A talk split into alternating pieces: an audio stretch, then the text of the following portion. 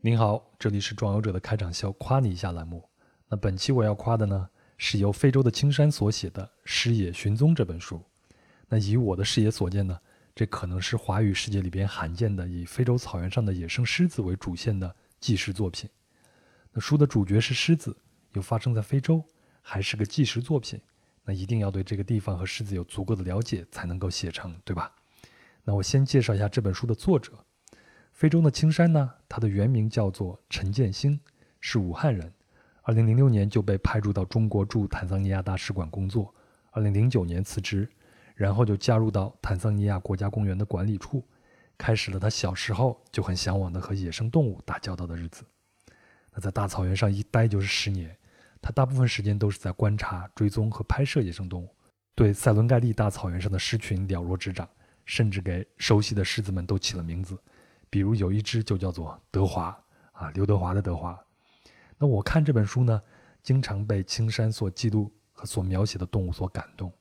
比如他写狮群内部从不恃强凌弱，那狮子之间坦诚相待，共同抵御外敌。他又写到哦，曼泽湖畔的母狮丽莎如何被入侵者赶出狮群，又如何回到湖畔忍辱负重养育幼狮。那他也观察到狮子们在影视作品或者是游客的照片里。看似都很威风，但事实上呢，每只狮子都要习惯失败和忍饥挨饿。而且青山也写到自己作为一个观察者所面临的道德困境，比如塞伦盖蒂超级狮群里边有一只雄狮叫做姆库科巴，那青山呢看着它从一个毛头小伙一步步成为叱咤风云的霸主，而到了二零一七年十二月的一天呢，年老的姆库科巴被三只年轻的雄狮围攻，身负重伤，奄奄一息。青山呢就哭着去找狮子研究中心的负责人，希望他们能够救这头老狮子一命，但负责人拒绝了，因为这属于自然淘汰，不能人工干预。除此呢，青山还有一些有趣的观察，比如我们在一些书上呢会看到说狮子进食要分先后顺序，但青山的观察是呢，狮子进食不分等级先后，雄狮、雌狮和幼狮会像吃火锅一样围坐分享食物，那雄狮和雌狮之间呢更像是合作关系。而不是隶属关系。那雄狮呢，负责保卫领地和幼崽，以换取雌狮们狩猎时得到的免费食物。但是呢，他也观察到过一次雄狮和雌狮同时配合狩猎的场景，这说明雄狮有时候也是参与捕猎的。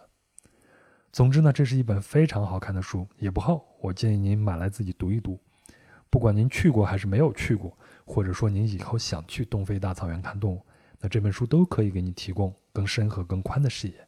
另外啊，出于对野生动物的了解，那青山呢现在生活在国内，也会去一些国内的动物园挑刺儿，比如啊挑对动物介绍的不规范及错误之处等等。更多的是他对国内动物园普遍不关注动物福利的批评，比如说像上海动物园给可怜的大象拴了一个脚链，那这件事儿的结果呢是动物园已经开始在整改了，但是呢他的很多意见和建议都没有得到过回复。此外呢，青山还持有废除动物园的观点。也批评了一些网红动物园存在的合理性，但是啊，他的坚持有点像堂吉诃德，我是能感受到他的无奈，但也觉得呢，他是一名真正的壮游者，把自己经历远方的观察结果义务的分享给我们，也帮助我们辨别是非。我个人呢向他致敬，也推荐大家看他的书，也可以关注他的微博“非洲的青山塔纳帕”。好了，这就是本期的。夸你一下，那壮游者呢是一档独立播客，很需要您的支持。您可以通过微信公众号文章下方的喜欢作者进行赞助，也可以通过支付宝账号壮游者艾特幺六 .com 进行转账赞助。谢谢您，让我们有机会一起前行。您准备好了吗？我们出发了。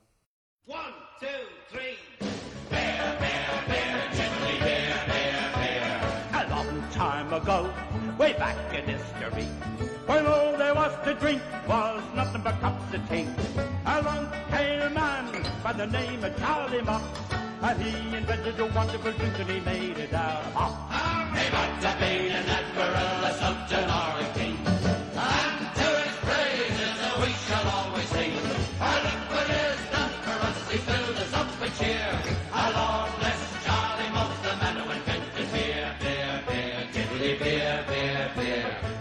您好，欢迎收听《人文旅行声音游记·壮游者》，让我们聊聊真正的旅行。我是杨，今天呢是一期串台节目。那来到壮游者做客的是和壮游者一起加入了日坛公园旗下日光派对的啤酒事务局。可能有一些听友对啤酒事务局并不熟悉，我先介绍一下。那啤酒事务局呢是一档专注于啤酒以及啤酒话题的播客节目，专门说啤酒的啊，由天辰和琪姐共同主持。那每周三呢，他们都会邀请啤酒从业人士和资深爱好者，分享他们与啤酒之间不得不说的故事。那在千变万化的啤酒国度里，感受着因不同而美丽的世界，特别好的一句话。所以呢，我对天成和琪姐也是仰慕已久了。终于，我们决定要来串个台。我们的话题也很轻松，就是要聊一聊旅行中喝啤酒时发生的故事。那透过杯中酒呢，去感受这因不同而美丽的世界。杯酒人生吧。这样，我先请天辰和琪姐出场，好吧？那除了介绍自己以外呢，请介绍一下咱们今天晚上隔空举杯时手里边是什么酒？因为在下午的时候啊，天辰给我发一张照片，说他晚上的录音物料是一箱啤酒。哈哈，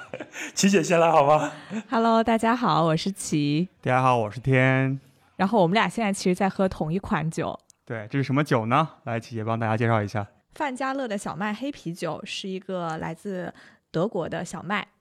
对啊，这款酒其实啊没有什么特别的。然后之所以选择它，就是因为有一次我在德国旅行的时候，然后找我一个哥们儿，然后当时我们就是很随意去路边的便利店，然后去呃超市里面吧便利店，然后就就是随手拿了这瓶酒，然后我们一起在柏林的某一条河边，然后晒着下午的阳光。然后一人拿了一瓶这个酒，我觉得很惬意。所以其实回国之后，我一直没有看到这款酒。然后直到最近，然后在上海的某一个小的便利店看到它，然后发现很便宜，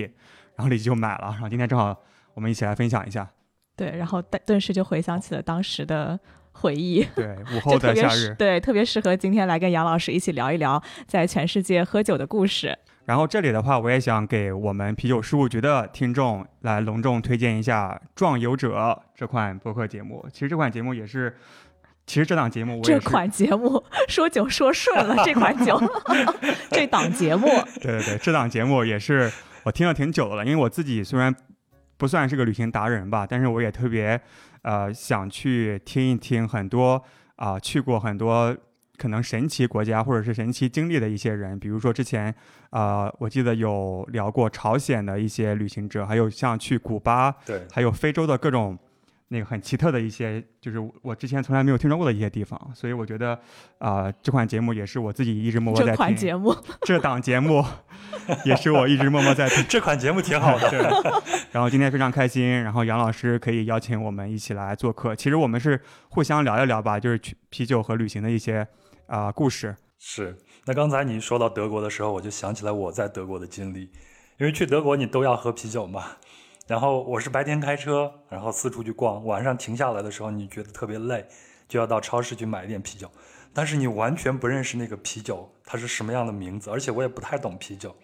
而且我发现德国的这个超市里边呢，那啤酒，你看我们这边都是酱油、醋啊什么的摆好几大好几大排是吗？但德国的超市里边就是一排一排，另一排都是啤酒，所以我采取的方法就是从第一排的第一个开始拿起，拿够今天晚上喝的，比如说三瓶就可以了。然后我就喝到了一款生平喝过的最苦的一种酒，那种苦啊，就像黄连一样到你的喉咙里边。所以回家以后你要不停的吃那个大香肠，让那个咸把那个苦给它压下去，感觉热量爆表。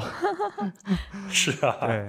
好，那咱们往下面聊一下我们的话题好吗？我就想问一下天成和齐，你们俩人的这个啤酒初记忆是什么时候呢？是就是说从什么时候才爱上啤酒？你们会在这个喝啤酒的过程中会能感受到一些什么样的快乐吗？呃，首先啤酒喝起来很爽嘛，有很多比如说气泡，然后很爽，就像喝碳酸饮料一样。然后同时，嗯，呃，有各种各样的一些，呃，就是原料，就它其实可以做成任何味道，但是真正让我开始算是入坑啤酒的，其实是我，啊，在大学毕业之后，就是一四年的那个暑假，我毕业之后，然后我就一个人开了个车，然后带着我所有的家当，然后从，啊，我在当时在美国缅因州的大学，然后一路开了二十多个州，大概四十多天，然后开到了嗯。啊、加州，所以其实是从美国的最东北部开到了最西南部，就是白天开车嘛，然后晚上去各种酒吧，然后去啊、喝酒啊，去找当地人一起聊天。但是后来发现，我其实当时去了各种酒吧，但是发现还是还是一些 beer pub，就是一些啊、啤酒的一些酒吧，那里面的人比较随和。可能你喝，比如说红酒啊、鸡尾酒，大家可能自己在聊自己的，或者在约会，可能没有人在理你。然后啤酒的话，我就觉得坐在那个吧台，然后呃和 bartender，然后一起聊一聊，或者是和左右的那些当地人，然后聊一聊，我觉得大家都很开放，然后又很惬意。啊、在回国之后就开始比较疯狂的去网上找各种啤酒，然后后来也是自己加酿，然后包括自己其实现在也在，包括现在其实也在和七姐做这样这档节目嘛。像我的话，其实我也是大学的时候在美国念书，但当时我其实对啤酒没有特别大的感觉，因为美国比较流行的是 IPA 的风格嘛。然后在超市，我们当时就是买到了 IPA，然后我当时喝的第一口，我就想说，哎呀，这个啤酒怎么这么苦呀？跟我以前喝的酒完全不一样。然后，但当时就是，嗯，我不想喝这么苦的东西，所以也并没有入这个坑。然后后来在美国的时候呢，其实我们学校每周四会有一个 Keg Thursday，就是会在校园里面拎来几个那个 CAG 的啤酒桶，然后大家就在草坪上面喝喝啤酒，social 这样子。然后当时主要喝的还是呃以小麦为主吧，然后特别是夏天，你就是在那个草地上面喝一个清爽的啤酒，就觉得很开心。但当时其实讲真，我对啤酒并没有太多的感觉，就觉得哎还挺好喝的，并没有真的入到这个坑里面去。呃，然后后来我就在呃东南亚跟欧洲都生活了一小段时间嘛，然后在当时也是疯狂的出差，然后也去了很多地方。就每到每去到一个新的地方，我就会去哎当地的小酒吧什么的，就是下班喝两杯嘛，跟同事一起。然后当时就对啤酒就是产生了比较大的改观吧，因为确实喝到了各种各样不同的啤酒。然后其实是直到认识天以后，天一天到晚在朋友圈里面发，呃，他自己酿酒啊或者各种酒，然后想说，哎，怎么会有人对啤酒有这么大的激情呢？然后后来，直到我们开始做这个播客，我也从一个小白，然后慢慢的进阶成长，然后真的是去了解到啤酒这个千变万化的这个国度啊。其实这一点好像和旅行带给我们的一些感受还挺像的，就是从一杯是啊，就是酒里面，你可以了解它的，比如说啊、原料是什么，然后当地的一些风土的人情，甚至包括酿酒师的一些心思，所以其实也让我们看到了这个美好的就多样的一个世界吧。其实我也想问一下杨老师，你平时喝不喝酒啊？其实我们说到这个啤酒记忆，我的啤酒记忆可能就会比较早一些。我是大概是在八七或者八八年，当时我大概是十岁，因为那个时候我爸爸带我去啊、河南的开封去出差，然后他就带我去。我记得那个时候去一趟开封特别的麻烦，要一天的时间，现在大概就一两个小时就到了。然后在吃晚餐的时候呢，我爸爸和他的同事呢就买了个啤酒。我印象中那个啤酒是用那种白瓷碗来盛的，然后黄澄澄的，看着特别的好看，还会往上面冒那种气泡啊什么的。你知道那种东西对小孩子来说有一种非常非常大的一个诱惑。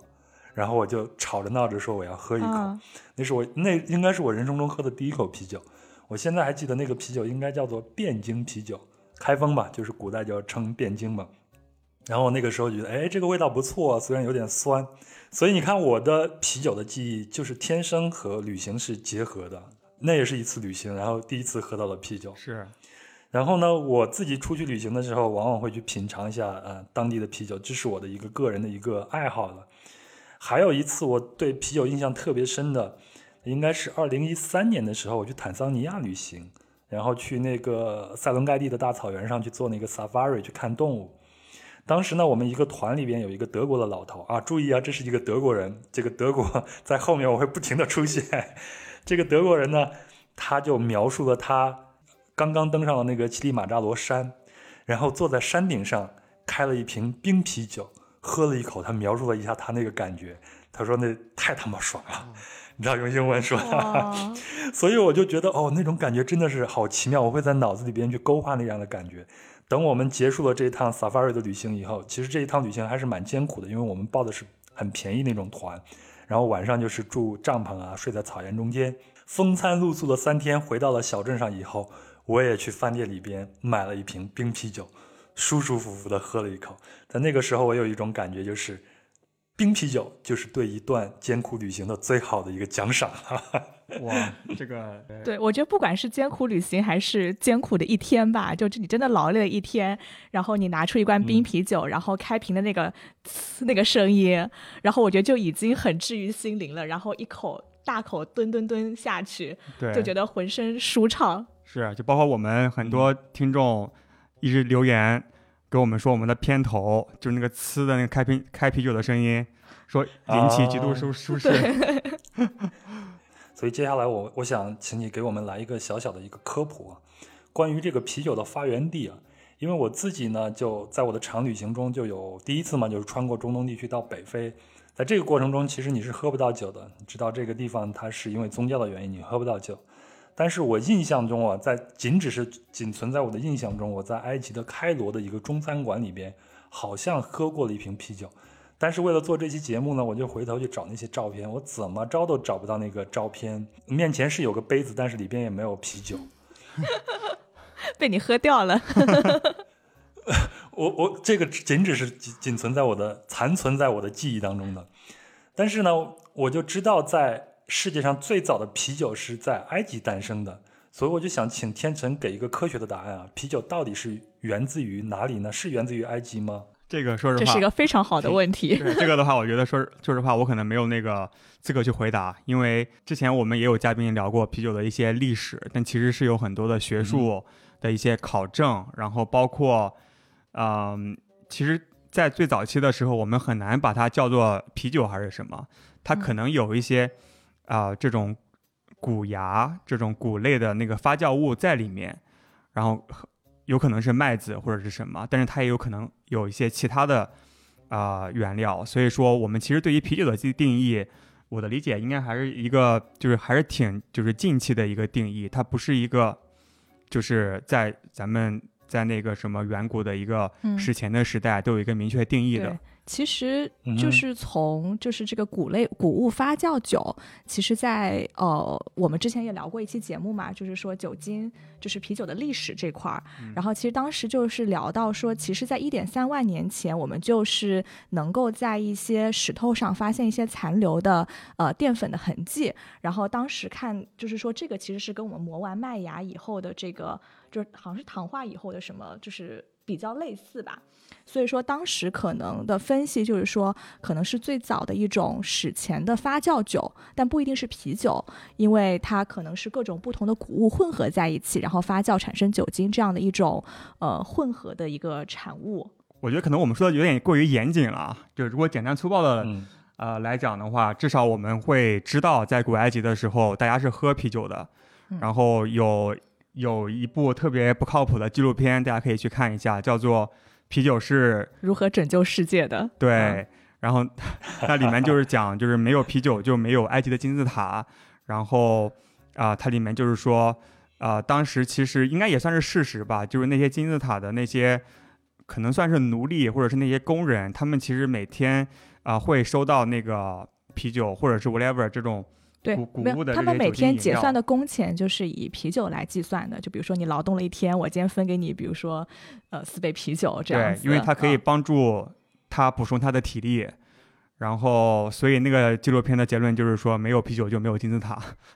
还有很多很奇奇葩的一些结论。哎，你们俩说的这么学术啊！但是据我所知啊，这个争我们世界上第一款啤酒或者是啤酒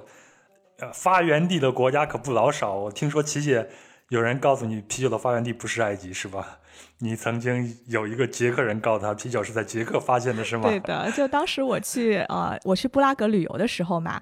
然后我当时报了一个一日团，然后那个导游其实是一个年纪特别特别大的老爷爷，大概七八十岁了。但他就是一路上给我们讲起啤酒，就特别特别的有激情。他就说：“哎呀，提起啤酒，你们第一个想到的可能都是德国、比利时，但其实我们捷克人对啤酒特别特别的骄傲。然后呢，说我们每天都要喝。他就特别骄傲的说，捷克是人均喝啤酒最多的国家，大家每天都要喝啤酒。然后他就是说，哎，你看我现在身体这么健康，活了这么久，呃，就是因为每天喝啤酒，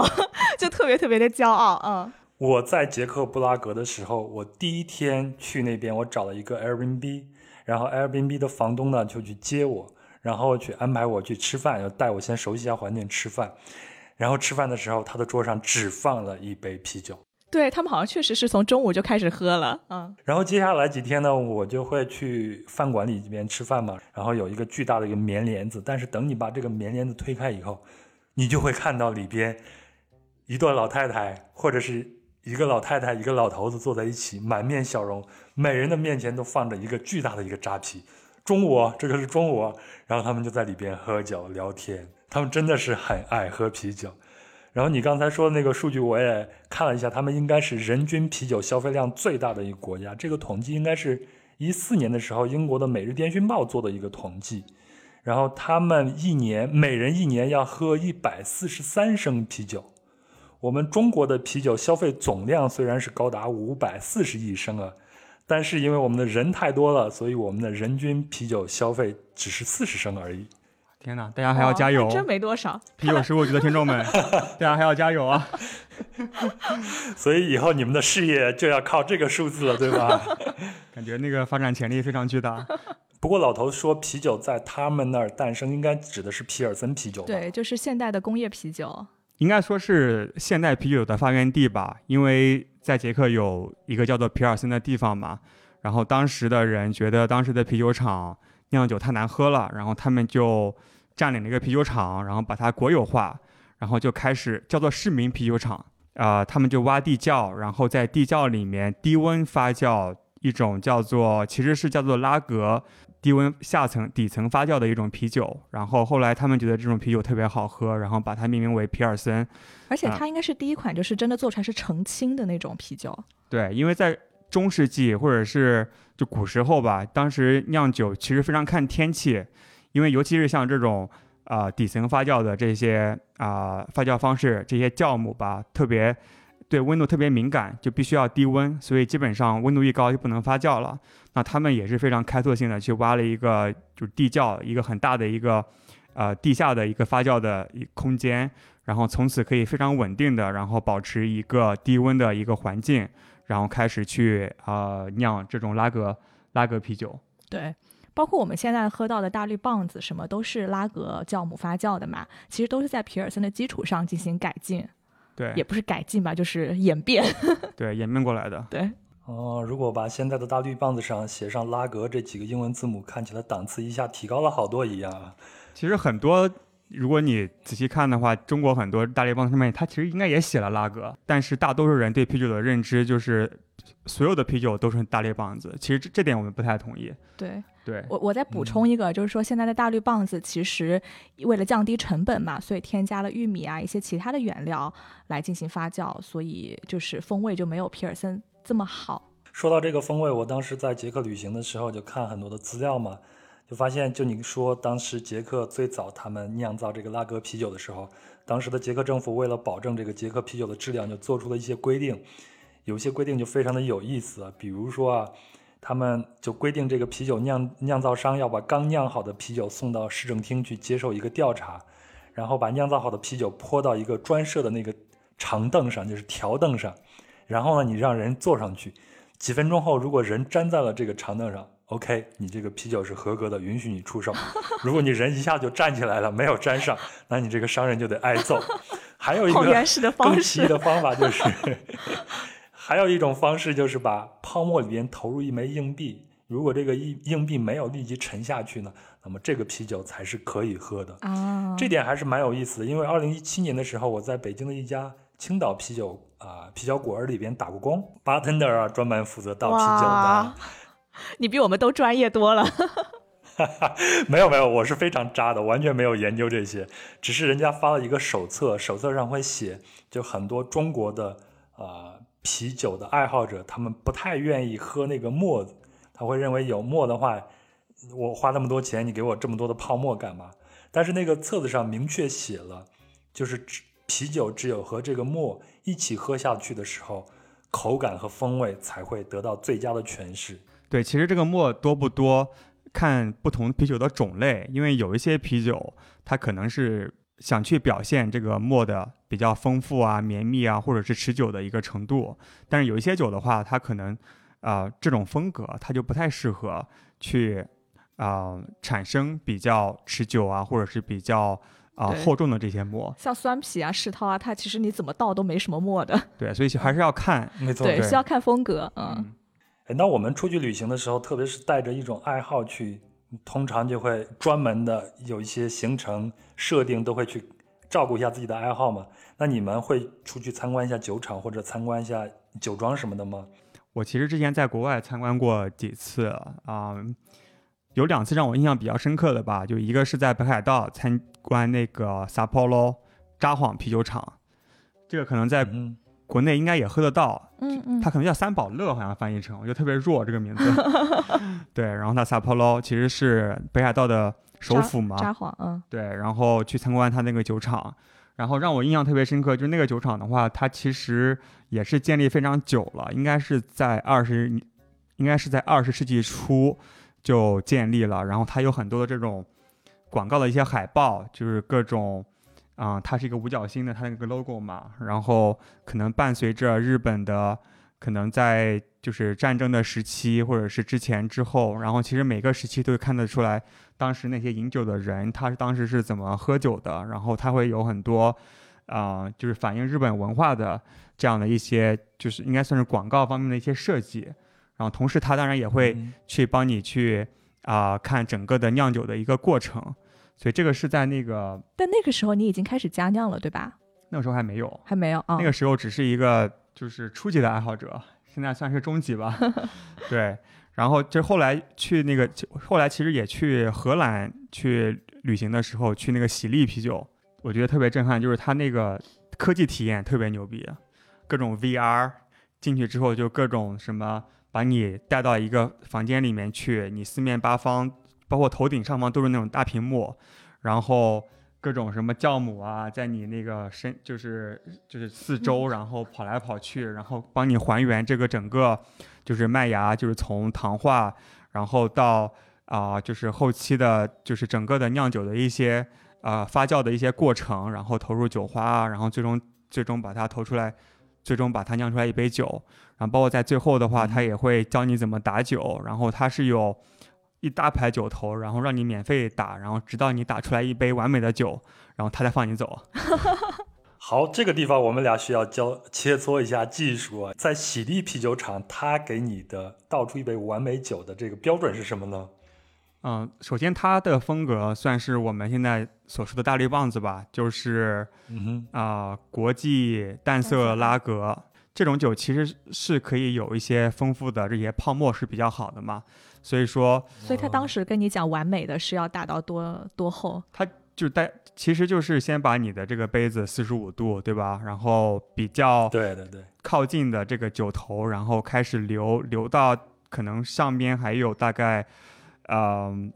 五公分、十公分的左右，开始逐渐的把它放的那个竖直，然后让那个泡沫出来，然后打完之后还要用一个那个什么东西把上面的墨给撇一下，然后不要让它溢出来，嗯，是吧？对不对？对，基本上差不多。我们受的培训也是这样子的。啊 对。呃，琪姐，你在荷兰生活过？你在荷兰生活的时候，是不是满大街都能感受到洗地文化的冲击呢？反正我在阿姆斯特丹玩的时候，就看每一个酒吧外面挂那个小旗子，好像都是喜力、喜力、喜力。但是我去那边喝喜力，主要有一个目的，就是为了蹭厕所。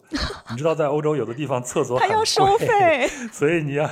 对啊，所以你要进去假装买瓶啤酒或者一杯咖啡，然后可以用一个厕所、对啊。其实我在荷兰没有待很长时间，就待了三个月。然后，嗯对厕所收费，当时是我去欧洲我第一次感到震惊的事情，竟然要一欧才能去上个厕所。但当时其实我没，哦，我我在荷兰，我觉得印象特别深刻的就是发现当地的人喝啤酒的杯子特别特别的讲究。就比如说嗯我去我朋友家里面，他们其实在家里也会配置好，就是说，哎，我这个酒要用什么杯子。然后对于他们而言，这件事情就是一个非常普通正常的一个事情，并不是说啊有什么特别的。他就是觉得可能在那个文化的熏陶下吧，就是哎，我喝不同的酒就需要不同的杯子。对，然后但当时其实我有去啊、比利时。其实我去比利时的时候，讲真，我对啤酒并没有那么大的了解。然后我当时是报了一个，先是报了那种一天的一个团嘛，就是一个小哥哥嗯会带你去逛比利时的一些景点啊，给你讲讲故事啊，比如说看看那个撒尿的小人，然后讲一讲，哎，比利时人民对啤酒的热爱有什么有意思的事儿。然后呢，那天晚上我就很无聊，也没什么事情。然后他那个小哥哥说：“哎，晚上我要去，呃，有一个啤酒的团，就是说带你们去喝比利时的啤酒。”然后我说：“好的呀。”然后我就去了。然后那个体验，我觉得就是，可能真的是让我特别特别爱上这个啤酒的这个氛围。就是我们当时是一群大概十几个人，来自世界各地不同的国家。然后我们先是去了一家店，然后他是会先给我们介绍三款比利时最出名的修道院啤酒，然后给你倒在不同的杯子里面，让你去喝，然后告诉你这个啤酒酿造的历史啊，还有哪些风味啊什么的。然后结束了以后呢，我们当时去了大概四五家 bar hopping。就是一个晚上就连续去，然后其中有一家是那个 Delirium Cafe，就是那个特别出名的那个狮身粉象，然后那家店它是有吉尼斯记录，是世界上收藏啤酒最多的一家酒吧，就是它的菜单上你可以喝到两千多款来自世界各地不同的啤酒，然后它那个菜单真的就像一本书一样，我记得好像是拿那个字母顺序排序的，就是你要找真的是。很就是特别特别的厚，然后当时就是真的一个晚上班儿 hopping 下来，所有人都已经喝多了，喝嗨了，然后我们就大晚上的在那个酒吧门口，就是呃大声的唱歌，因为团里有很多那种来自巴西那种特别能歌善舞的人嘛，然后大家就一起，我也不记得在聊了些什么了，但就记得特别特别的开心的一个晚上的体验啊。你说到这儿呢，我就必须跟你盘盘道了啊！我二零一四年的时候，从荷兰坐大巴车，是晚上的大巴车去法国，应该是晚上一两点钟的时候路过了比利时的布鲁塞尔，然后我就想，既然我不在这个国家停留了，我就起来看一眼吧，挣扎着从我的座位上起来，透过车窗往外面看。一街的酒鬼啊，都是拿着啤酒在唱啊，在喝呀、在跳啊。对，里边一定有你，对不对？二零一四年我还我还没去呢。你还年轻，对，哎，但是讲起这个，倒是有一个非常有意思的事儿，就是比利时它其实有个法规，你是不允许在大马路上喝啤酒的。嗯，然后但是可能晚上大家那你们是为什么呢？但可能晚上大家也无所谓了吧，就已经开始喝了。但是我记得当时印象特别深刻的两个两件事情吧，就第一个就是说，如果你在呃是它是你不能在大街上喝啤酒，然后如果你拿啤就是直接对着瓶子喝，它是一件非常不礼貌的事情。会被比利时人非常看不起，你一定要倒到杯子里面喝。对，然后第二件事情就是说，我当时去，因为比利时街头不是很多卖啤酒的店嘛，它基本上每一款啤酒都有自己专属的搭配的一个杯子，而且有各种各样不同的杯型，有一些真的是我从来都没有见过的，比如说它是一个那种呃 L 字形的一个。呃，形状，然后还有一些像试管一样，就细细长长的。它就是说，不同的啤酒，他们都会搭配不同的杯子去喝。就这件事情，他们特别的讲究，嗯也很执着。关于啤酒和杯型的搭配，请关注我们未来不知道什么时候录的一期节目。对，这个其实是我们一直想聊的一个。对，感觉是一个非常深的坑，大家会可能会觉得杯子有什么好聊的，但其实说实话，里面很多学问。我想起我自己有一次，我是在，但这个不是啤酒啊，是红酒，是在阿根廷的门多萨。我们知道在门多萨产很好的红酒嘛，因为它的呃葡萄园都是由安第斯山脉上流下来的雪水然后浇灌的，所以酿很好的红酒。我下午中午就出发，开始去参观各种酒庄，去了三四家吧。到最后一家的时候，我已经喝的基本上有点晕了。当时呢，我们酒庄 tour 那个意大利小哥，意大利裔的小哥，他是阿根廷人，在给我倒酒的时候，我就顺手拿我的习惯嘛，北方人的习惯，就顺手拿我的指头在桌子上敲了两下，你们懂的是吧？哦，中国人都懂是吧？就是比奥那个，哦，对我就是在桌上敲了两下，然后他们就问我说：“哎，杨，你这样敲两下是干什么？”我说：“这在中国的传统文化里边表示 thanks。” 然后在下一轮的时候，我依然这样敲了两下，他们就又问我，有一个巴西姑娘凑上来说：“杨，我要跟你确定一下，这个在你们中国的意思是什么呢？”我说：“thanks 呀，gracias 呀。”我就用西班牙语说 Gracias，gracias。对，然后那姑娘恍然大悟啊，原来你说的是 glacias，我们刚才都听成了 sex。哇，天哪！所以那姑娘来了，找你了是吧？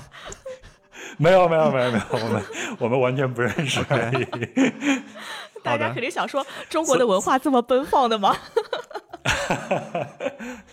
这是闹了一个笑话。我后来也去参观过一个酒庄，而且这是一个精酿啤酒，是在美国的圣地亚哥。好像圣地亚哥是美国的精酿之都，是吗？天成？啊、有很多地方的人都自称自己的地方是精酿之都，比如说是啊 Oregon 的那个 Portland，然后还有那个圣地亚哥，还有加州一些其他的地方。但确实，我觉得圣地亚哥是有很多很厉害的酒厂。所以你当时去的是哪一家？我当时去的是一家叫做卡尔施特劳斯那一家，然后据他们当地旅游局的陪同说，这是他们当地最好的一个呃精酿啤酒厂了。然后反正我当时也是懵的状态啊，因为你上酒的时候就是拿一排酒从高到低给你排一排，然后给你讲这个什么这个什么这个什么，我也不太懂，反正就从头挨着喝就是了。然后喝的就很懵，但是确实是非常好喝，因为我特别喜欢它那里边有一些带果味儿的那些啤酒。但是那天我趁着酒晕的时候，我就问了他，就是旅游局的，然后我就问了他一个问题，我说你喝了这么多酒，一会儿你怎么开车送我们回酒店啊？然后他就笑了笑说没有关系。我说在我们中国只要喝一口酒，我们都不敢上街了，在美国是这样子吗？哎，天真，你们两人在美国生活过，在那边他给我的解释是说，根据你自己的量就好了，一杯基本上是没有问题的。你们那边的当地的州的法律是什么样子的呢？，对，其实基本上，因为当时我在美国也开车嘛，然后我嗯啊、收到的消息是，至少在缅因州或者是美国东北部吧，新英格兰地区，基本上你在吃饭的时候，你一个小时喝一杯可能五百毫升的那种淡的拉格啤酒是 OK 的，就是即使是法律来查你，也不算酒驾。这是他们告诉我的一个消息啊，但是我没有啊、验证过。但是确实，并不是说你喝一点酒，它都会啊、算你酒驾，因为它是有一个标准的，而且你的身体其实一直在消耗酒精嘛，所以也看你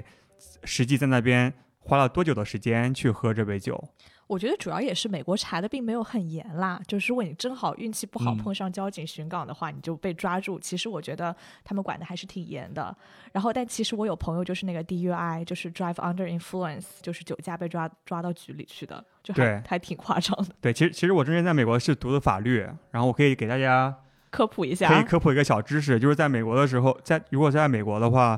包括很多其他的所谓的西方国家吧，就是警察没有理由来随便抓一个人，就他如果来，比如说查你的车，你必须要有啊、一定程度的迹象表露出你犯罪了，比如说你喝酒了，或者是你毒呃，或者是你在运送毒品，他如果没有这个迹象的话，他不能像啊。就是很多其他地方的警察一样，然后在路上随便拦你，然后说你给我吹一下，这种在美国是不允许的。所以，如果你真的嗯，喝了很多，然后你开车开的这种扭扭歪歪，甚至是撞在哪里了，那警察来查你，那也不那 也说不过去。说不过去。所以你只要好好开车，然后不出事情，基本上不会有警察来查你。当然，这也是酒驾，我们非常啊我们不鼓励，对对对对对，大家大家还是要谨慎喝酒。嗯，对对对，对对对对对是。所以就是喝车，喝车喝车不开酒，开酒不喝车，对吧？是好了，我们还是要正经的说一下，就是喝酒不开车，开车不喝酒。对对对对对，来杨，我们一起。来再干一杯，干一杯。来，你这你这三百三十毫升，你可以喝一晚上，太厉害了。哎，我们刚才说到这个圣地亚哥，其实，在圣地亚哥一墙之隔，真正的就是一墙之隔。墨西哥的蒂华纳，我也是在那一次去圣地亚哥的时候，顺便就去了一趟。这个蒂华纳就是在拉斯维加斯出现之前，美国人就把它当成一个消遣的后花园嘛。像这个卓别林啊什么的，都会从洛杉矶坐一个小飞机，日就飞过来喝酒，因为当时还有禁酒令嘛。所以这个地方呢，它同样是以精酿啤酒著称的。然后我们在这个地方也去喝了不少的精酿啤酒，而且那天我们去的时候刚好赶上他们一个精酿啤酒节，啊，就是各个厂牌，然后都会在一个展会一样的地方，在那儿去展示自己的啤酒，然后我就挨个喝，那天喝的也很爽。然后另外，如果大家去蒂华纳的话，我还有一个小小的一个推荐，就是那个地方有一个叫做凯撒酒店，我们都吃过凯撒沙拉，对对吗？凯撒沙拉就是诞生在墨西哥蒂华纳这一家凯撒酒店的，它不是一个欧洲的产品，它是一个欧洲裔的一个移民，一个厨师到墨西哥，在这个地方，然后利用厨房的这个剩余料做了一个凯撒沙拉。后来就是因为那段时间，美国的洛杉矶的很多名流啊来这边去旅行，然后就洛杉矶这边的贵妇人就觉得捏一片罗马生菜，蘸着那么多酱的凯撒沙拉，喝啤酒显得又高贵又优雅，还有利于健康，有利于苗条。所以就把这个东西带到洛杉矶，从此凯撒沙拉才流行于整个世界。哦，原来所以是这样子。以后大家如果有兴趣去蒂华纳的话，一定要去一下凯撒酒店，吃一下他的凯撒沙拉。哦，这个还真不知道。哎，我我插一句啊，蒂华纳就是那个瓜迪瓦纳，是那个地方吗？还是不一样？你说的你说的那个是墨西哥城旁边的一个城市，啊对对哦蒂华纳是在圣地亚哥旁边的一个城市，OK OK，好的。它就在边境的旁边。哦没去过。嗯，对我只去了那个瓜迪瓦纳，就那个那个城市让我印象特别特别好，就真的太漂亮了。嗯，那个就是你去的那个地方，就是 Coco 那个电影的原型对的。对的。岔开来讲一句啊，就是我当时去住的那个嗯 Airbnb 嘛，那个 host 他就是一个写童话书的作家。哦，就啊特别可爱，他的整个房房子就搞得像城堡一样，然后他的那个书，其实书架上还有一个中文的版本，就是他那个小说其实有翻译成中文，然后他都不知道这是什么意思啊。你看懂了吗？我看了呀，嗯就就就觉得特别特别好，我特别喜欢墨西哥，有很多艺术家在那边。嗯，哎，我们说到墨西哥，你们出去旅行的时候，到一个其他的地方、国家啊，比如或者是省份或者是城市，你们会特意去品尝一下当地的啤酒吗？反正我自己是有这样的一个爱好的。可以说我去一个地方旅游，我几乎唯一的目的，算了，这样说好像被就是。好像被我老婆听到不太好，就是我会我会那个我我首要的，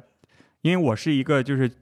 比较随意的人嘛，我基本上不会在事前去做好行程规划，然后到那个地方之后再去看周围有什么玩的，或者是拿个相机在路上走，边走边拍，然后边去当地的那些餐馆，然后路边摊去吃东西。但是我会做的是，先要把当地我要去打卡的酒吧或者是酒厂，然后先搜一下，然后其他的就可以就非常的随意。嗯，哎，我其实也差不多。我出去旅游，其实我先会先在那个 Google Map 纸上把我想要去的所有的餐厅，然后 bar 全部都加上去，然后就看我当时在哪里，然后看哎附近有些什么店，然后我就会去去一下。呃，琪姐，你在墨西哥的时候喝了他那个科罗娜啤酒了吗？啊，我喝了呀，就是哎，其实每个地方都有他们自己的大绿棒子嘛。然后其实墨西哥嗯其实就是 Corona，、然后它上面就是会确实会加一个那个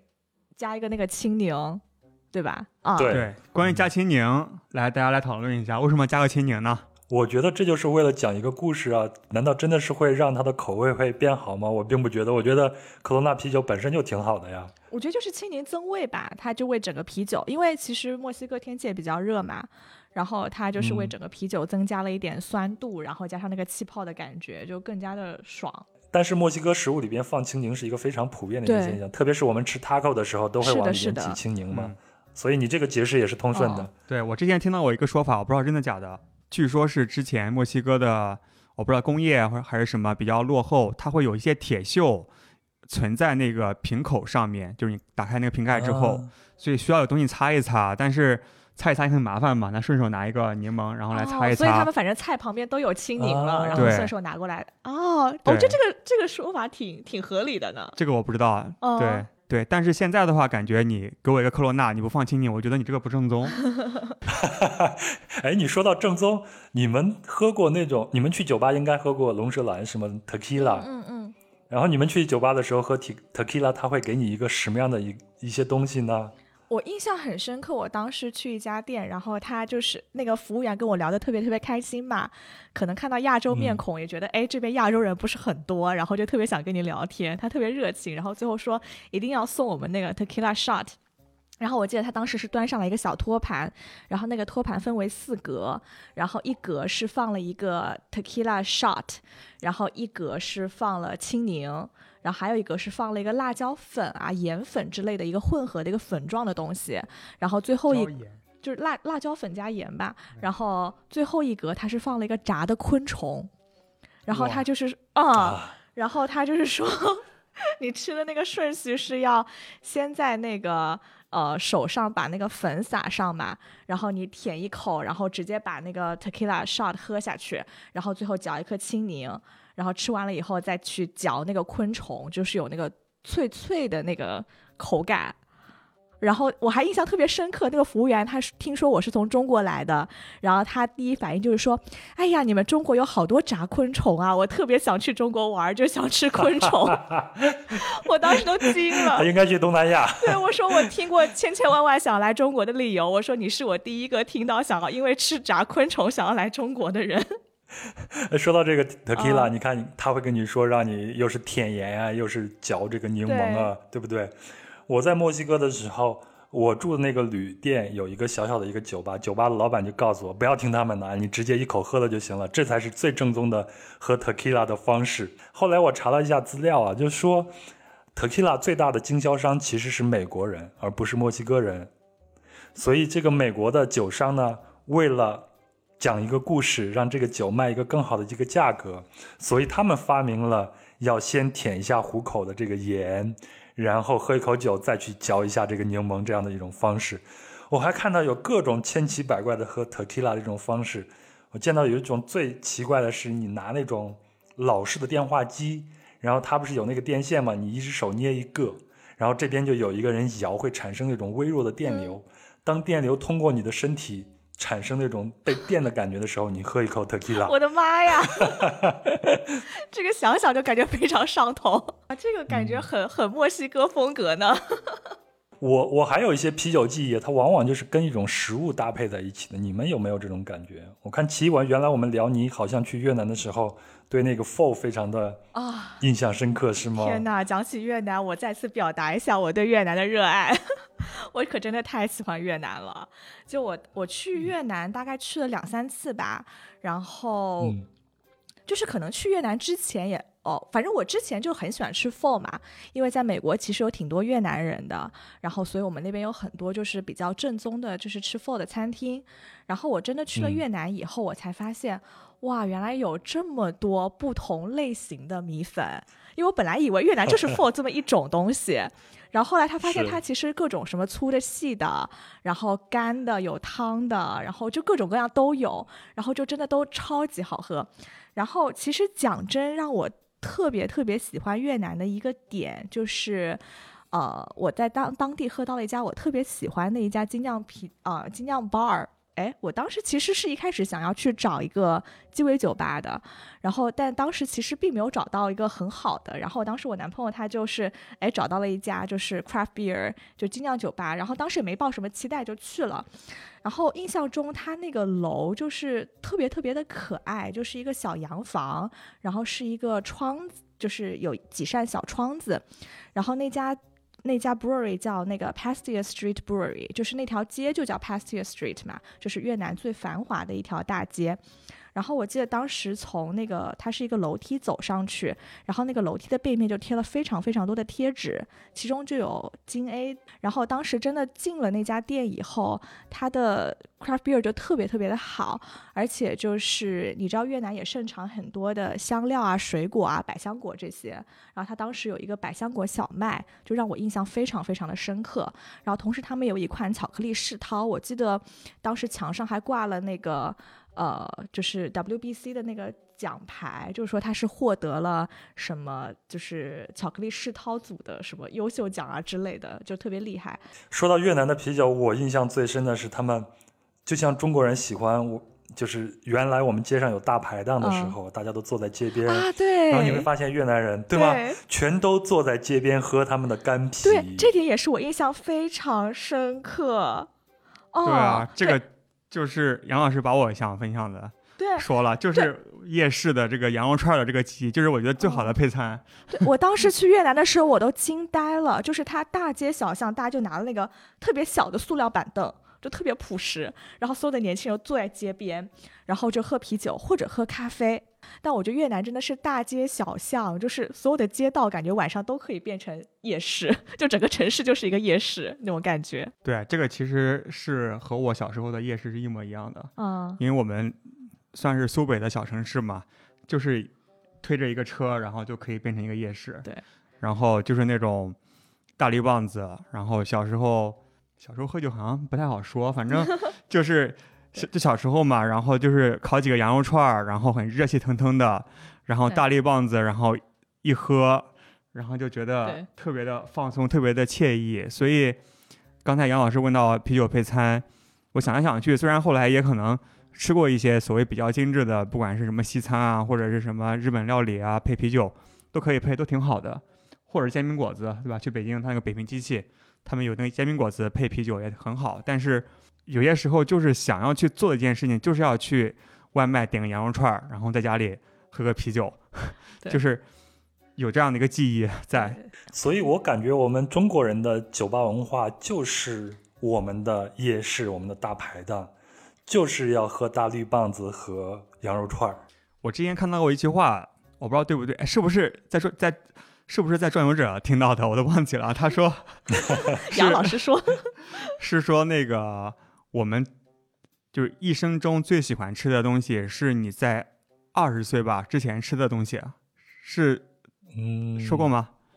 我们我们的节目里边好像提到过这些，就是说我们的这个胃口其实都是被童年给定义、给固定好的。但是像大排档、像夜市这样的东西呢，在现在的这种一线大城市，基本上已经很难见了。我不知道上海怎么样，北京现在已经是很少很少了，因为城市治理的原因。对，一个是这个味道，第二就是当时自己的一个状态。当时我也是从十二岁开始去一个人去南方读书嘛，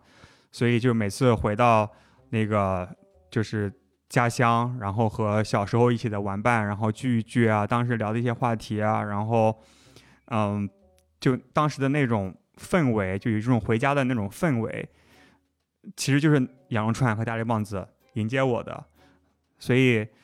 就是，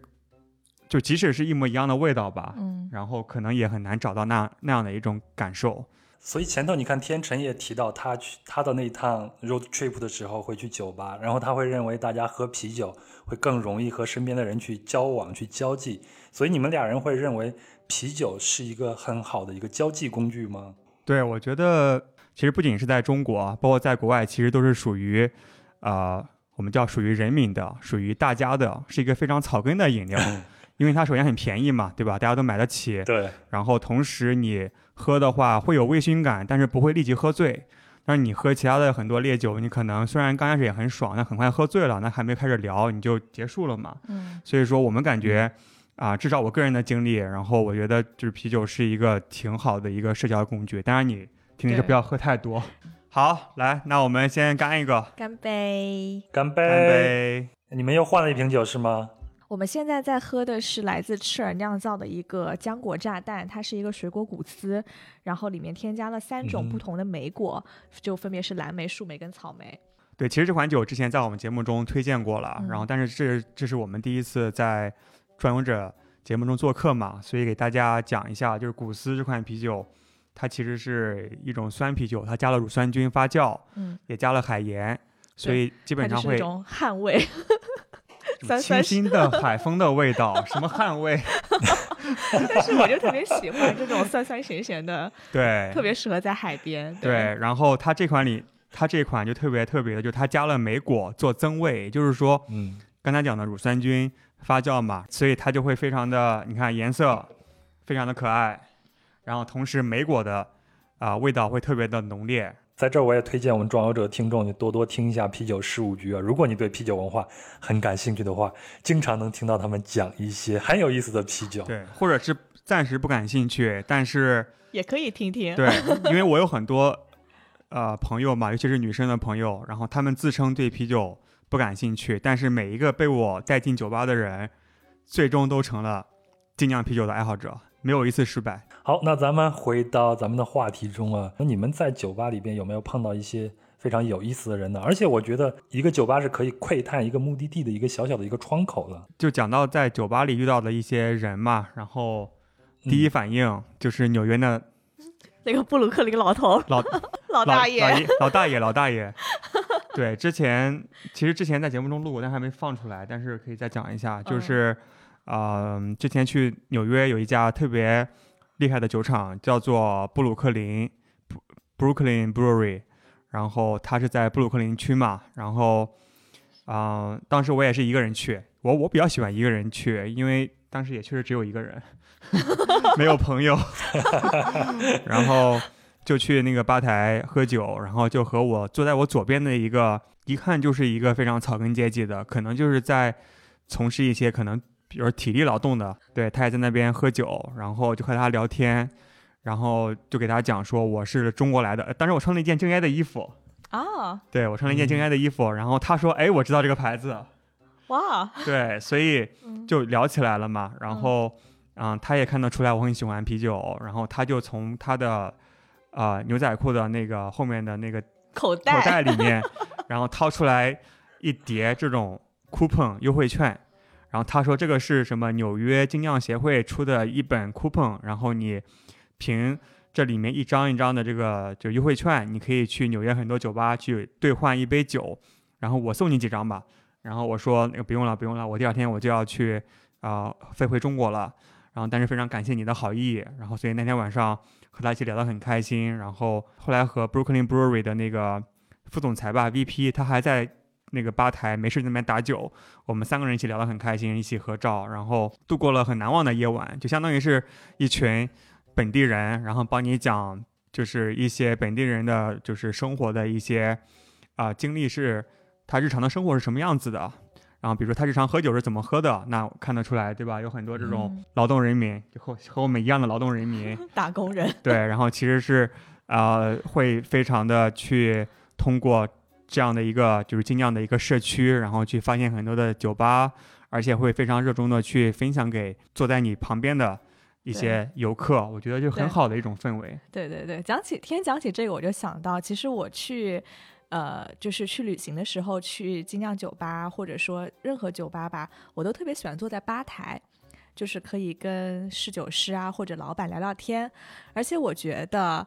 特别是精酿酒吧的老板都是非常热爱生活、懂生活的人，然后基本上对当地的苍蝇馆子啊什么的特别特别的了解，就是说，如果你真的很想有一些，比如说当地的体验啊，或者什么，你就可以跟老板聊聊天。我一般都会问他，我说，哎，呃，你会推荐一些什么其他的酒吧或者什么餐厅啊？我之后就会去这些餐厅。一般老老板推荐的，我觉得都不太会踩坑，都是当地一些特别宝藏的一些推荐啊。刚才天成提到了社区这个概念嘛，你会觉得，但是你刚才讲的是布鲁克林，你会觉得中国的精酿酒吧的氛围，它也是在打造一个社区这样的一个概念吗？其实对于中国人而言，可能不会用用社区这个词，但是它，但是其实我们本质上也是一个非常注重就是人与人之间关系的一个民族吧。至少是过去我们更多的是通过血缘来去绑定一个呃一个群体。那因为现在因为城市化，或者是因为叫什么来着计划生育，我们也没有很多的这种兄弟姐妹，所以其实更多的时候我们心里还是想去寻找在一个陌生的城市的这样的一种，嗯，归属感。其实我们也正在去寻求、去寻找在血缘关系之外的一种群体的一种归属。所以我觉得这种其实嗯，就就是远亲不如近邻，是吧对，其实这就是社区的一个概念，只是可能社区这个词没错没错。对于很多中国人而言是个陌生的一个词汇而已。那我可以举一个例子，就之前也是我呃我们节目的嘉宾，就是在苏州七九八的老板 Jack，然后当时我是呃在回国之后，然后当时在大疆工作，然后偶尔去啊、苏州去看一下高中的同学，因为我高中在是在苏州嘛，然后。我会去精酿酒馆，然后去找到了他那个酒馆，然后几乎后来我每年回苏州的时候都要去他的酒馆，然后就熟了嘛。然后我就和他在一起，就特别的，就是亲切，就是每次回去之后，他也不会特别的，就是热烈的去干嘛，他就说哦回来了，我就在他就是夏天的时候，在他门口，然后那首先他门口其实没有座位啊，我说我想在门口乘凉，他说可以啊，我帮你搬个桌子，然后我就和我那个苏州的同学一起聊天，然后后来他就拎了一袋苏州的那个枇杷，苏州应该是东山还是西山产那个枇杷，然后拎过来，啊，对，然后他说刚才这是另外一个他的顾客送给他的，说大家一起吃吧。然后我们三个人就在那个夏日的一个夜晚，剥着最新鲜的枇杷，然后一起聊天，然后就让我觉得，就虽然我已经不在苏州了，但是我每次还是有一种回苏州的感觉，归属感，这种让我觉得还是挺温暖的。我这两年有一个观察，就会发现，在北京一些开放式的社区里边，有小区里边开放式的小区里边啊，越来越多的这种精酿啤酒馆在慢慢的出现了。而且我发现这样的精酿啤酒馆，它就像是一个核心一样，它就会吸附了很多这一个小区里边住的一些精酿爱好者，大家都会通过这个精酿啤酒馆来发展自己其他的这种社交关系。是，比如说那个北京有一个跳海酒馆，在后海在后海，对你去过吗？我没有去过，但是我听过，他们好像也有一档播客节目。，对，是因为那个看着我们做的很好 啊，对，开玩笑了，老板也因为我上过我们的节目，聊对得特别开心。啊，对，其实我们和他们老板就是二狗狗哥是很好的朋友，然后他们那个酒馆其实也是冬天的时候在后海很冷嘛，他们在门口就支一张桌子，几个人，然后点个火锅，然后一起热气腾腾的围着火锅，然后吃着火锅，然后喝着啤酒。对，然后我虽然不知道他是不是算是不是算是违章搭建啊，但是感觉那个氛围就特别好，就是为你一个非常定制化的服务，而且大家都是家人。这就让我想起我小时候住的每一个，我们没有社区这个概念啊，就是临近的这一片儿吧，总会有一个小卖店。那这个小卖店里的这个人呢，他就是这个社区的一个比较重要的一个人物。基本上他掌握了每一个，对每一个家庭的家长里短的事情，他都会知道，而且他会非常乐于去帮助你们，因为他要做这个开门的生意嘛，他必须让自己的人际关系达到一个最好的一个状态，他才能更好的做生意。我这个我突然想起来一件很好笑的事情，可能跟社区没有什么太大的关系啊。就是当时我们在亚特兰大的时候嘛，然后因为中国人其实呃经常会去一家就是中餐的饺子馆，然后那个老板娘就感觉是我们整个亚特兰大中国人的一个社区的中心，然后她就会知道 哎谁跟谁分手了，然后这个学校比如说这个学长跟学妹什么关系之类的，然后她就是一个呃人肉的一个就是红娘啦，就会帮你介绍说，哎，这个喜欢我们来这个饺子馆的这两个人，哎，好，感觉你们俩挺般配的，要不要介绍你们认识一下？就有这种 社区的那种 KOL 的感觉。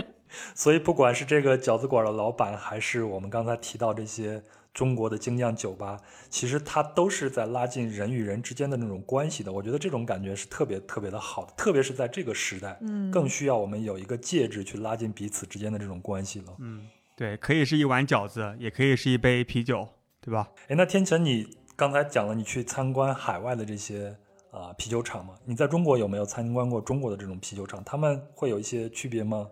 哎，讲到这个，这个就可以讲一下我第一次参观啤酒厂的经历，就是我们当时去贵阳嘛，然后参观 Trip Smith 的啤酒厂，这其实是我真的嗯第一次真的去到一个啤酒厂里面，然后第一次喝到最新鲜的从发酵罐里面打出来的啤酒，它其实一一什么感觉？打出来一整一杯都是泡沫。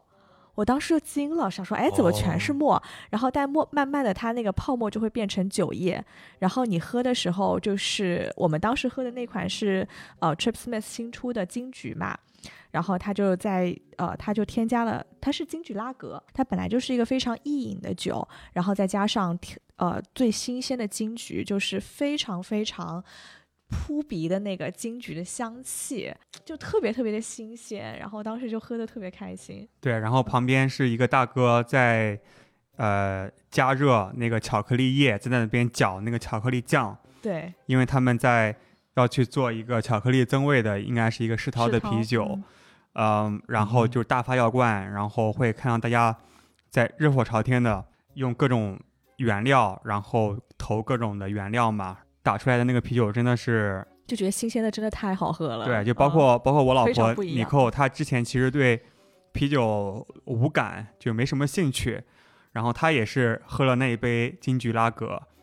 然后就觉得好好喝，就就是比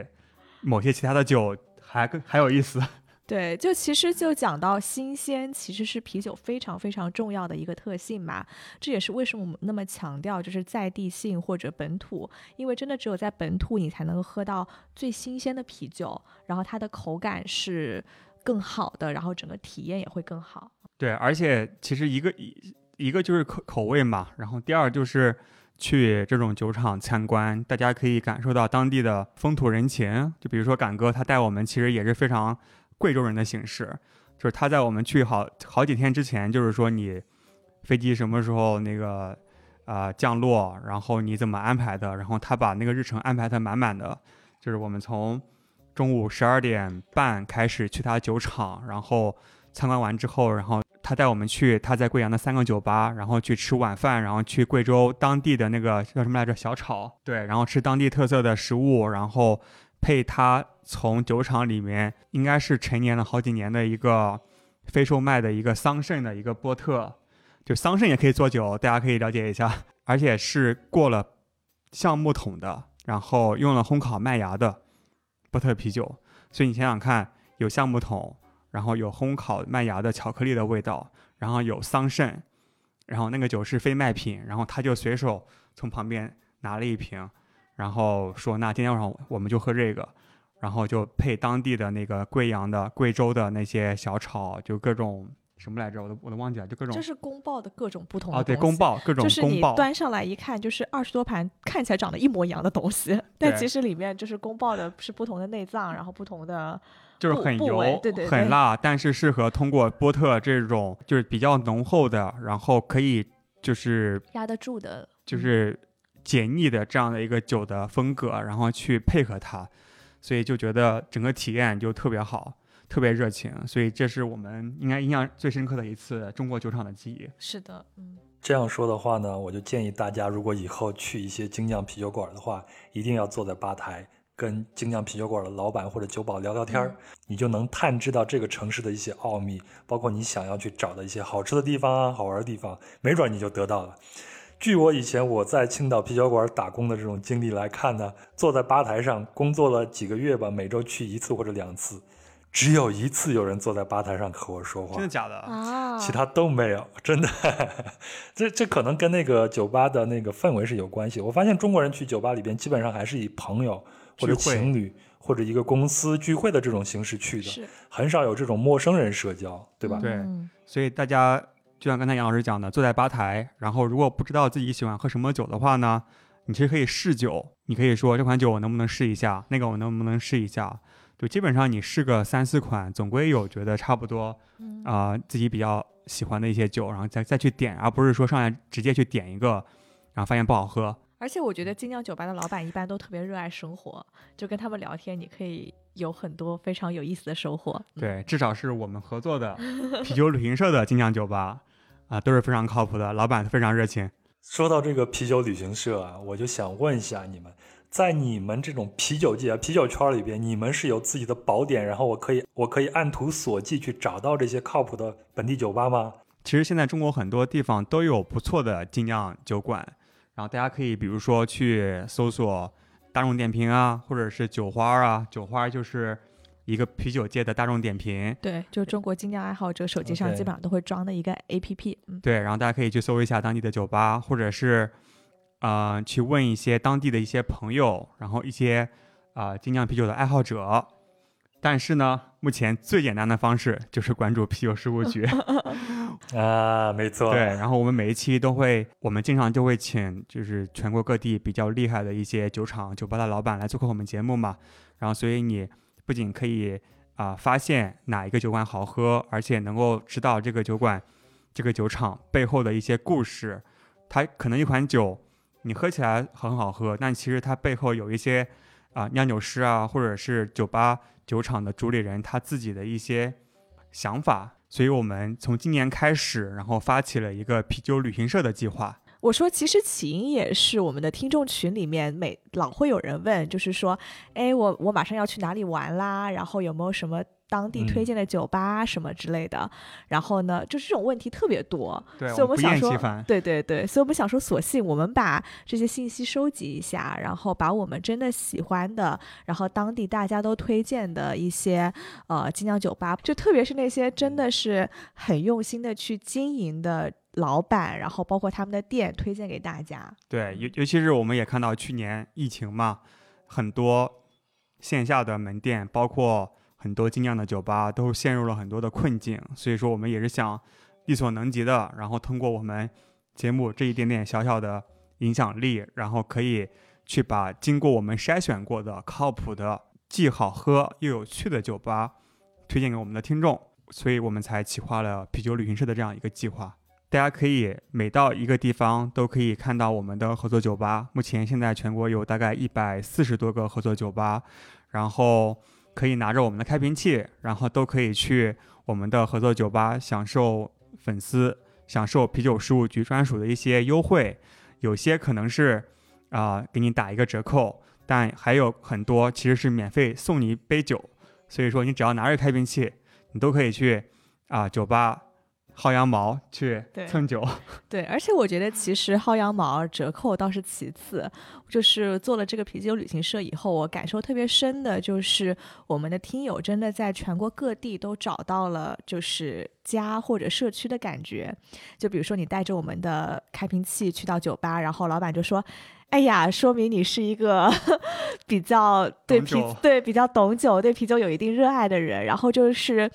呃，就老板就会特别热情的招待你，所以这一个开瓶器它不是一个开瓶器，它是打开当地或者打开当地人的一把钥匙了。啊、啊，这个说法很好啊，不愧是杨老师，我们要把这句文案加到我们的开瓶器里面。对，其实就是真的，一点点小小的优惠是小事情了，关键是你拿着它，你可以去一个靠谱的酒吧和老板确认眼神。我们群里面的那个马老师嗯，对，特别牛逼，然后他去南京玩嘛，然后对出差也挺多的，就到处打卡。嗯、对，然后他去南京的高大师的那个酒吧喝酒，然后高大师啊、那家店是我们的合作酒吧嘛，然后老板把他喝得很开心，然后也发生了一些不可描述的事情，然后第二天他去其他酒吧喝酒的时候，虽然不是我们的合作酒吧，但是那个高大师的啊、就是店长，然后还主动给他其他酒吧的老板发消息说啤酒事务局的那个听友来了，好好招待一下，然后又喝了一晚上，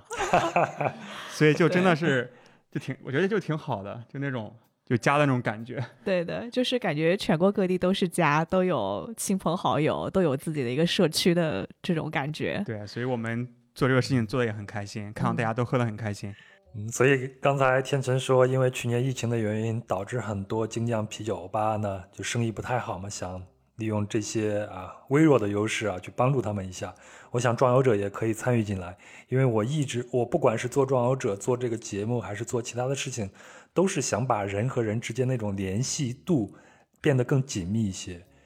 嗯，我并不算是一个啤酒爱好者，但是通过今天晚上你们讲的这些故事呢，我觉得京酱啤酒吧确实是一个能够让人和人之间产生交流的一个地方，所以我想做出一些自己的贡献来。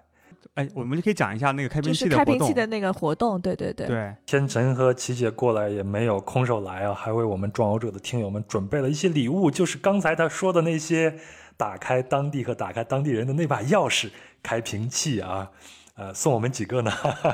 送送几个呢？送送十个，可以吗？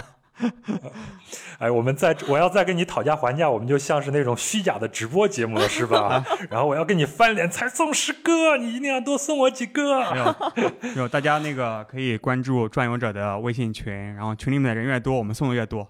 我们节目到这也差不多了，最后我们也说一下，如果你要是想进壮游者听众群的话呢，你可以加这个微信“壮游者二零一八”，也就是壮游者的拼音全拼加上二零一八，然后他就会将您拉到群里边。那如果进到群里边以后呢，我拿到了这个嗯天成和琪姐送的这个开瓶器，我们会在群里边做个活动，然后把这个开瓶器送给您。您拿着这个开瓶器，也就是那把钥匙，就可以去到啤酒旅行社的合作酒吧，拿到他们给你的优惠。杨老师可以把我们俩拉进去吗？也特别想跟大家就是聊聊可以，天。没有问题啊。对，大家可以在各大音频播客平台搜索“啤酒事务局”，都可以收听我们的节目。或者关注我们的微信公众号“啤酒事务局”，可以获得我们每期节目的推送信息。我们是每周三会更新，同时也可以在微信添加好友 B E E R X M S，就是我们啤酒小秘书的拼音。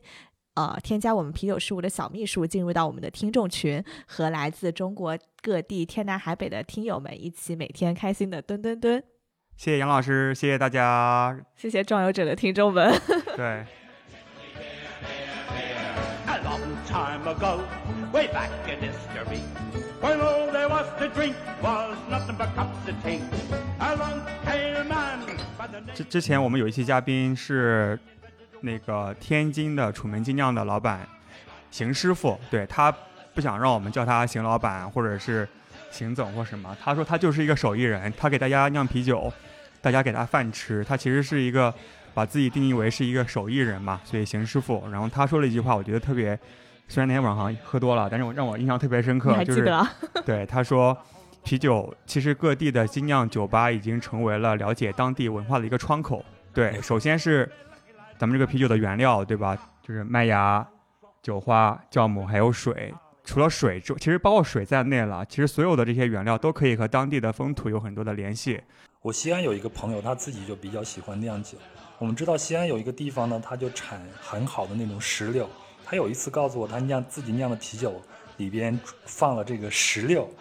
但那个时候我对那边还是挺陌生的，我不知道陕西那边有产石榴的地方。然后尝了他那个酒，觉得很新奇。后来我有一次长途的旅行，就是穿越秦岭，一直往敦煌那边开的时候，就看到了旁边有很多的村子，就有很好很好的石榴。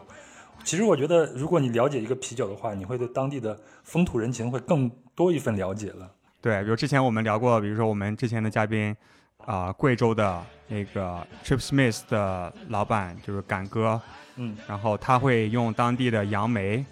然后我们当时录录那个节目，就是去他的卧室里面去录那个节目，然后他说，你现在喝的这款酒，你看窗外，就是我往前面指，可能几公里就是那片杨梅林，他当时就骑着摩托车去看一看杨梅有没有熟，然后熟了之后让当地的那些。啊、农户说你先不要卖，你卖给我，我来酿啤酒，所以就感觉特别好。就是你喝的这个东西，本地化给我们带过来的一些很新鲜的一些感受，而不是说随便一个某一个大工厂，然后流水线不知道是就是谁或者是哪里的一些原料做出来的东西。所以这也是为什么我这么喜欢精酿啤酒。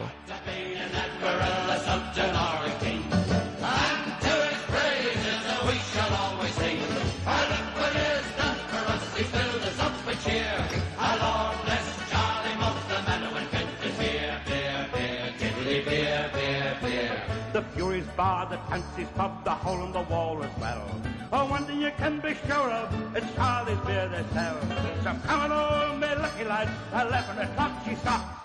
Five short seconds, remember Charlie Mops. One, two, three, four, five.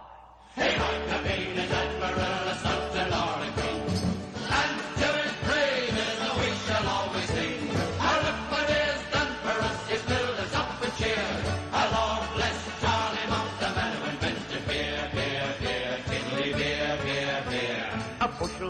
a barrel of box, and started around with the sink. There's salt and lubrication to make your engine tick. Oh, 40 pints of wallop a day will keep away the cracks. It's only eight and eight the pot and one and six tax.